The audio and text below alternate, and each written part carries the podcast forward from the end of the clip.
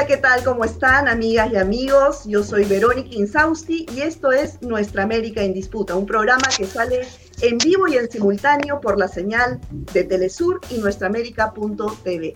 Espero que estén muy bien y que nos acompañen en la próxima media hora.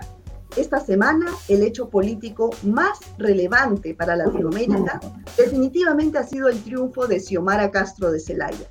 No solo por ser la mujer digamos, la primera mujer en asumir la presidencia en Honduras, sino que tras 12 años de golpe de Estado de Manuel Zelaya en este país, ha regresado finalmente la democracia y de mano de un gobierno de izquierda. Yo quiero eh, citar una frase que ha puesto Xiomara Castro en su cuenta de Twitter, que dice así, Gracias pueblo, revertimos 12 años de lágrimas y de dolor en alegría. El sacrificio de nuestros mártires no fue en vano. Iniciaremos una era de prosperidad, de solidaridad por medio del diálogo con todos los sectores sin discriminación y sin sectarismo.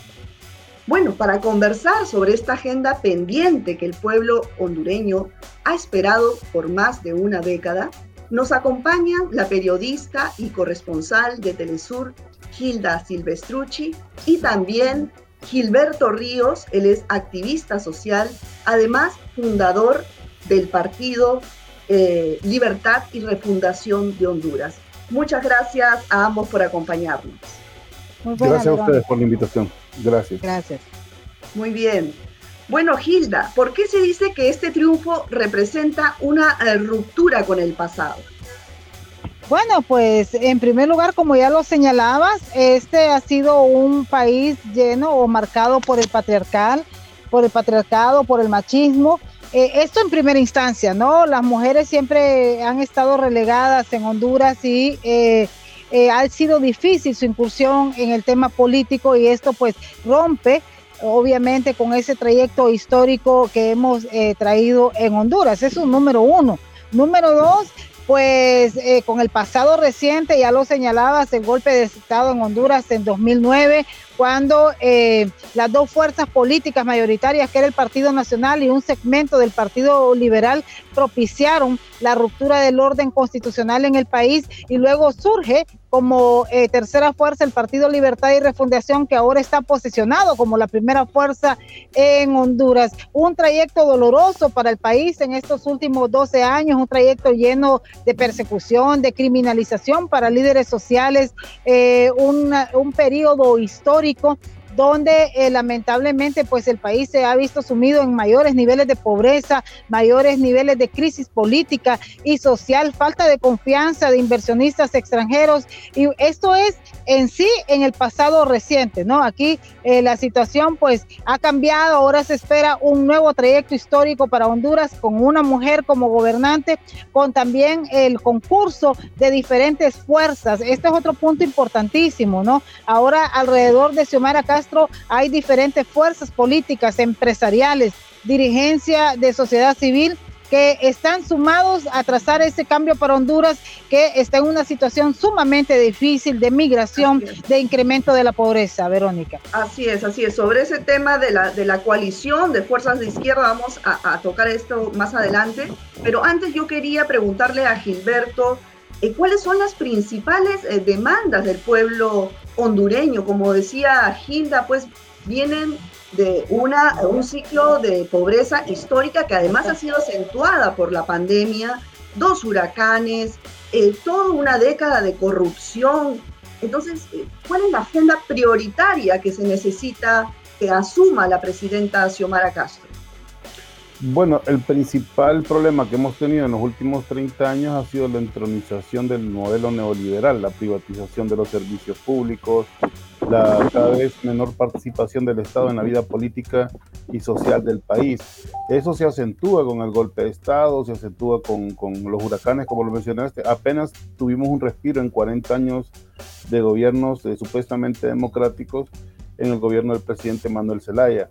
Entonces, eh, ¿qué estamos eh, heredando? Un, un, Estado totalmente disminuido, ¿verdad? Un Estado donde se hacen los favores a la, a la empresa privada, sobre todo la élite, Y yo digo que la noticia más importante de, destacar de este fenómeno de ahora es que eh, por primera vez el bipartidismo como instrumento político de la oligarquía no tiene el poder del gobierno de Honduras. Y eh, al tener esta coalición de izquierda y partidos de centro derecha también eh, que estamos ganando en la oposición, lo que se está planteando es la reconstrucción del Estado de Honduras y sobre todo cambiar el carácter del Estado, no un, Estado en favor de la oligarquía, es decir, de los intereses de la élite económica y del capital transnacional, sino un Estado en favor de los intereses de las grandes mayorías de nuestro país. Ya hablábamos de un 74% de pobreza, un, un 53% de extrema pobreza, que es miseria ¿no? de nuestro país, es decir, estamos ganando un Estado que está en emergencia prácticamente en todos los rubros, en sanidad, en educación, en seguridad, en comunicaciones, en, cualquier, digamos, eh, elemento que lo quisiéramos juzgar, estamos agarrando un Estado destruido. Me suena a la Bolivia que, que agarró Evo, a la Nicaragua que retomó Daniel, a la Venezuela que agarró el, el, comandante Chávez. O sea, si recordemos esos fenómenos, fue, fueron exactamente iguales. Venezuela siendo un país tan rico en el 97 habían titulares, yo vi titulares que decían que se llegaba al 75 o 70% de pobreza, ¿no? O sea, es, muy, muy similar a esa situación de cuando el primer ciclo de los gobiernos de izquierda en América Latina comenzaron a revertir el, el, ¿cómo se llama?, el neoliberalismo y apuntar... Ahora, para hacer estos, estos cambios estructurales se necesita no solamente al Ejecutivo, sino también al Congreso. Mi pregunta para ti, Gilda, es esta coalición de izquierda que apoyó a Xiomara Castro para que llegue a la presidencia, tiene cada uno su propia bancada y su propia agenda en el Congreso. ¿Tú crees que, también se apoyen todas estas este, leyes o nueva constitución, todo lo que se necesite para refundar a Honduras? ¿O eh, se necesita de la población organizada? Ambas cosas. El partido, en primer lugar, hay que aclarar que el Partido Salvador de Honduras no es un partido de izquierda, es un partido de derecha. Sin embargo, el líder de esta fuerza política impulsa la lucha contra la corrupción, la transparencia en el manejo de los fondos y hay consenso también con el plan de gobierno de Xiomara. Esta fue una coalición, un acuerdo político que se firmó antes de elecciones entre Salvador Narrala, que ahora es primer designado presidencial, y Xiomara Castro como representante del Partido Libre. En primer lugar, impulsar un proceso de reformas, un proceso de cambios y de derogación de algunos eh, decretos y leyes que han hecho mucho daño a Honduras. Estoy hablando, por ejemplo, de las zonas de empleo y desarrollo económico que aprobó el gobierno de Juan Orlando Hernández. Esa, entre otras cosas, el código penal que venía a criminalizar la protesta popular hasta llegar a un punto que llegaron a imponer 10 años de cárcel para aquellas personas que dirigieran eh, protestas en las calles. Entonces, eh, sí se tiene el concurso del Partido Salvador de Honduras y el partido Xiomara Castro. Solamente hay cuatro fuerzas representadas en este momento en los resultados electorales en el Congreso Nacional. El Partido Libre, que está a punto de llegar a 50 diputados, del Partido Nacional, que ya tiene 40 diputados, el Partido Salvador, que va por 14 diputados, y el Partido Liberal. Los otros partidos políticos difícilmente van a tener una cuota eh, representativa en el Congreso Nacional. Es importante que Xiomara Castro, a través del Partido Libre y el Partido Salvador, sumen la mayoría simple para poder realizar algunas reformas y que logren un consenso con el Partido Liberal de Honduras para llegar a las eh, reformas constitucionales o aquellos cambios que necesitan una mayoría calificada en el Congreso Nacional para poder eh, realizar o cumplir las promesas a las que se unió el Partido Salvador de Honduras y llegaron a un consenso en este poder del Estado para de verdad cumplirle a la población eh, que tiene muchas expectativas de este gobierno de Xiomara Castro. Claro, ahora según lo que yo te escucho, entonces estaría garantizado ¿no? un cambio o, concretar las ofertas de campaña electoral. Eh, sin embargo, pues eh, eh, la derecha que ha estado durante décadas, como bien mencionaba Gilberto, dominando, gobernando Honduras, no, yo, ¿tú crees que se quede así nomás pasivamente viendo todos estos cambios o intente un golpe de Estado como lo hizo hace 12 años? ¿Qué hacer en ese contexto? ¿Qué hacer en esa situación, Gilberto? Bueno, es que vamos a, tres desafíos fundamentales para apuntalar el gobierno de Xiomara. El primero, fortalecer la estructura de libertad y refundación que lleva trabajando 12 años por este triunfo. Eh, un gobierno de, esta, de, izquierda es sostenido por un partido de izquierda y eso tiene que haber una, una conciencia plena de eso. Luego, hay una alianza multipartidaria ahora que debemos también sostener en la medida de lo posible, porque e, evidentemente no hay coincidencia ideológica, fue una alianza política para derrotar al régimen. Y tercero, como lo mencionaba claramente, hay que fortalecer los sectores populares. Eso va de quitar una gran cantidad de represión que hay sobre el sector popular de persecución laboral, política, etcétera, y también muchas injusticias cometidas que no, que no se han esclarecido, ¿verdad? Y que no se han resarcido por, por parte del Estado de Honduras. Entonces son una gran cantidad de elementos que tienen que combinarse para apuntalar los cambios, porque es cierto, Verónica, ¿qué va a pasar cuando comencemos a afectar los intereses de estos sectores oligárquicos? Van a responder con lo que tienen, ya no tienen al gobierno, ¿no? Pero tienen eh, medios de comunicación, tienen militancia política, tienen son poderes fácticos, pues tienen formas de, de contrarrestar los cambios, las reformas, y ese es un desafío para el gobierno hacerlo en la menor, o sea, sin causar daño, ¿verdad?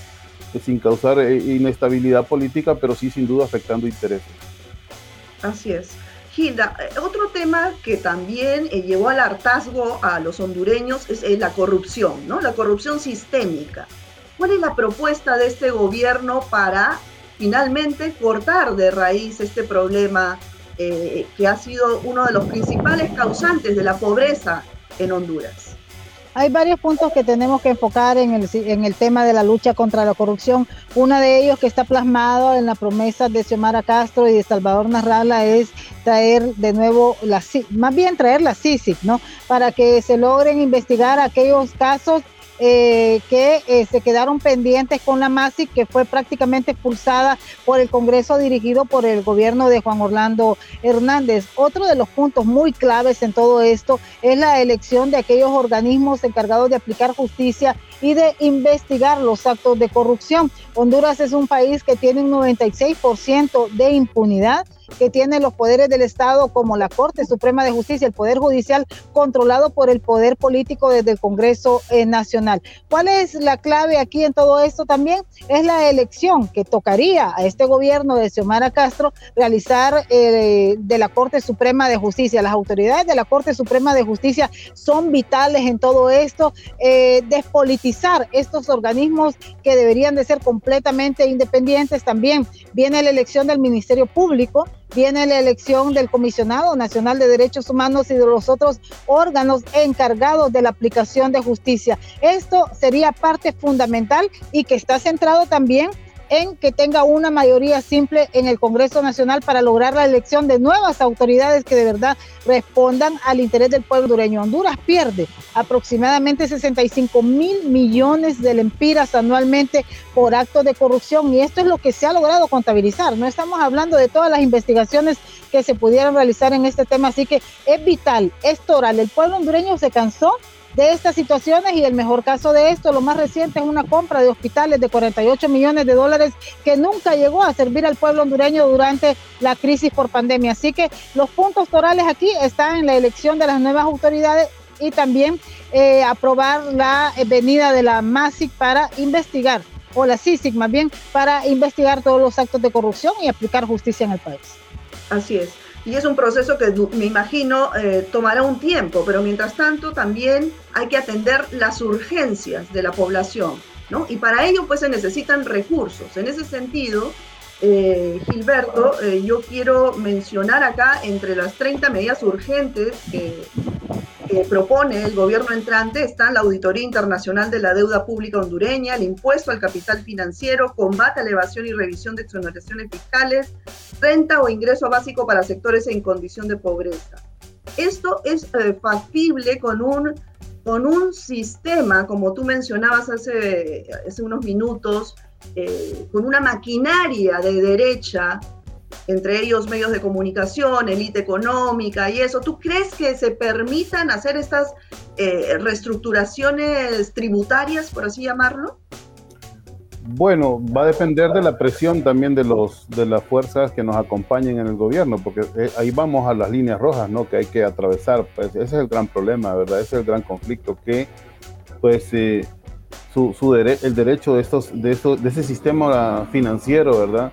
está eh, abarcando más de lo que le corresponde, ¿no? Está abarcando la, seguridad del pueblo, está abarcando la, educación, la salud, o sea, han privatizado prácticamente todos los servicios básicos y los han concentrado en esa pequeña élite que nosotros categorizamos como oligarquía.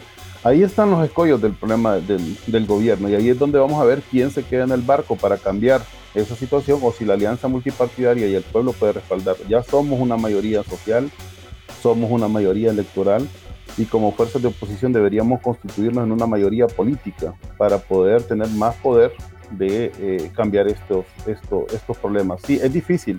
También tiene que avanzarse mucho en el tema de la conciencia, que yo creo que llevamos un, un, buen impulso de este triunfo que hemos tenido. Se le dio de mucha legitimidad a, la, alianza con ese voto masivo del domingo. Tenemos, entramos con mucha fuerza, entramos con una, eh, con una ahora, ahora con una oposición deslegitimada en el sentido que el Partido Nacional tiene muy poco que decir de la coyuntura. Entonces hay que aprovechar ese avance, ese impulso que nos ha dado el pueblo con el voto popular para enfrentar eh, directamente esos intereses nosotros no tenemos nada que perder ni tampoco, es verdad, eh, somos sectores vinculados al, al, narcotráfico o al crimen organizado o al desfalco de las, de las arcas públicas, sino somos sectores sociales, somos sectores políticos decentes que hemos estado en oposición durante 12 años, así que no tenemos nada que temer y es justamente lo que hay que enfrentar.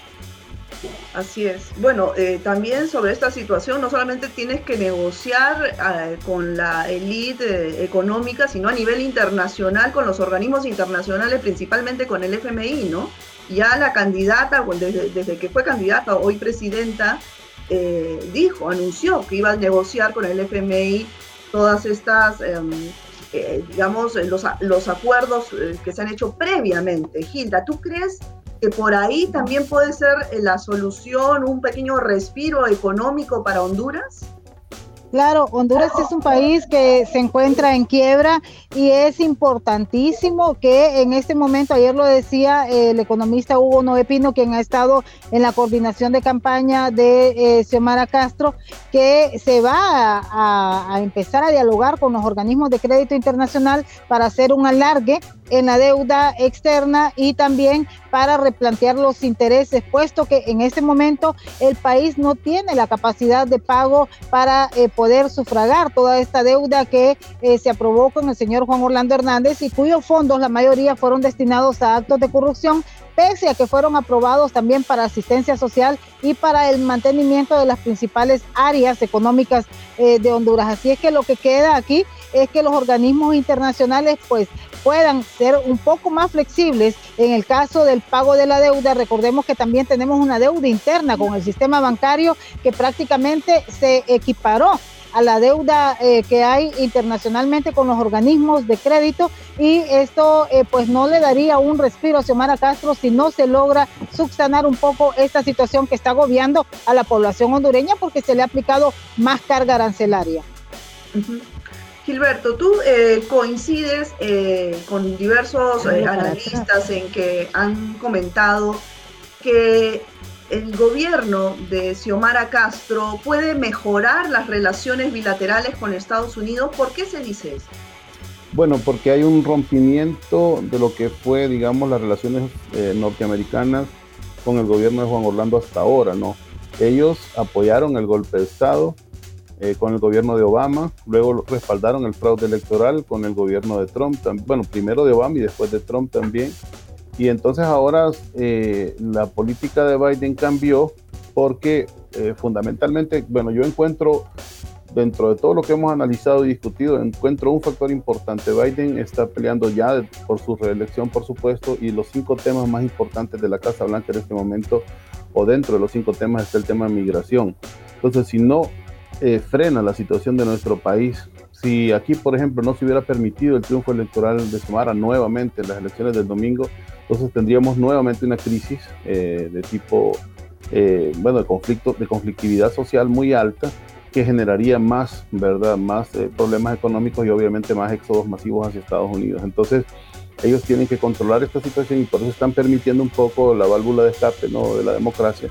Pero siento que nos están haciendo esto de, tendernos una celada más adelante, ¿no? Es decir, un poco el estilo de Pedro Castillo, ¿no? que gana las elecciones, empiezan a deslegitimarlo desde el primer momento los sectores oligárquicos y también parte de la prensa internacional. Luego eh, pierde el Congreso, con eso le frenan el gobierno. Bueno, hasta un compañero mártir hay de, los congresistas de Perú Libre fuera de, en las protestas fuera de, los, del Congreso de Perú.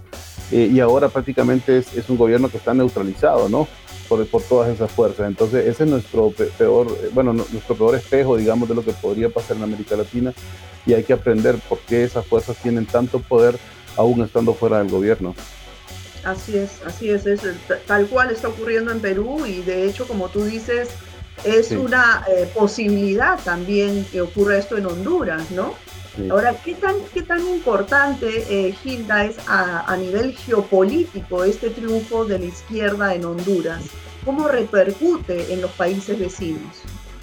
Bueno, eh, realmente es algo prácticamente inesperado también pero aquí habría que evaluar otras eh, situaciones que eh, tendrán que empezar a verse desde que la, inicie la gestión de doña Xiomara Castro. Obviamente que esto es importantísimo a nivel del área eh, centroamericana que ha estado completamente manejada por la derecha y la derecha internacional. Hablamos de Guatemala, hablamos incluso del Salvador, bueno, que ahora mantiene una posición ahí eh, un tanto progresista, pero eh, son situaciones que la, verdad estaban sumadas a todas las condiciones de pobreza y a las crisis políticas que se estaba viviendo en el área. Creo que este es un cambio eh, bastante importante para la región eh, centroamericana y más cuando estábamos viendo un flujo masivo de compatriotas del Salvador, de Honduras, del Salvador, de gente que se estaba yendo de Guatemala, que estaban saliendo en forma masiva.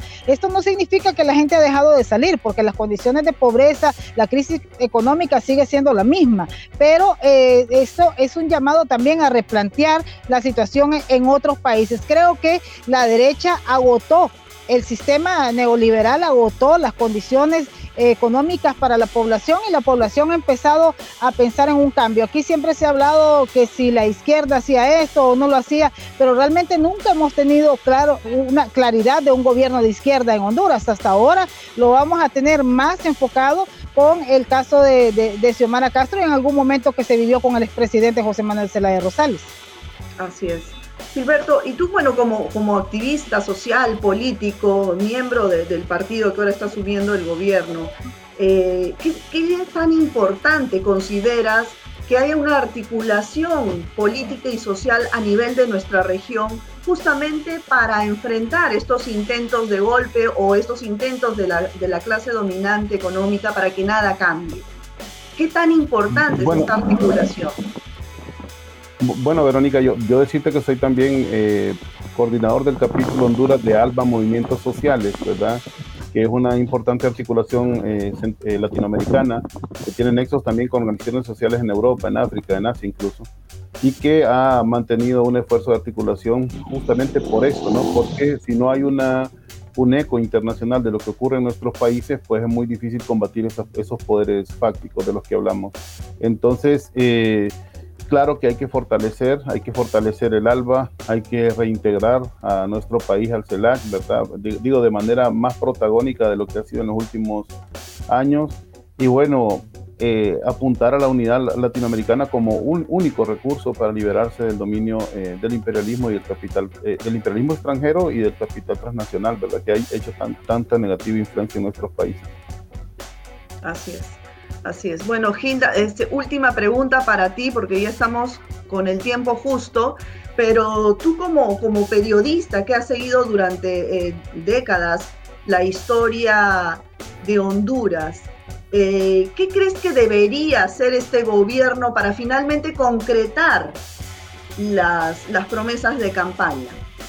Bueno, Honduras, eh, o el gobierno más bien, el próximo gobierno tiene un gran reto eh, estamos hablando en Honduras hay un 52% de la población en pobreza extrema, más de un 70% de pobreza general. Creo que en primer lugar tiene que buscarse alternativas para la población, generación de empleo, lucha contra la corrupción, que es uno de los flagelos que más está eh, agobiando a la población hondureña y para reducir también los niveles de migración que son elevadísimos, el nivel de violencia también es preocupante en Honduras. No puedes poner un negocio porque llega un grupo armado a imponerte un impuesto que lo pagues eh, periódicamente. Todas estas situaciones tiene que buscar el gobierno de forma urgente, sanear el nivel de eh, violencia, el nivel de corrupción y eh, los niveles también de desempleo. Hay que abrir más oportunidades para la población, hay que centrarse en los niveles productivos, hay que realizar, plantear una reforma agraria integral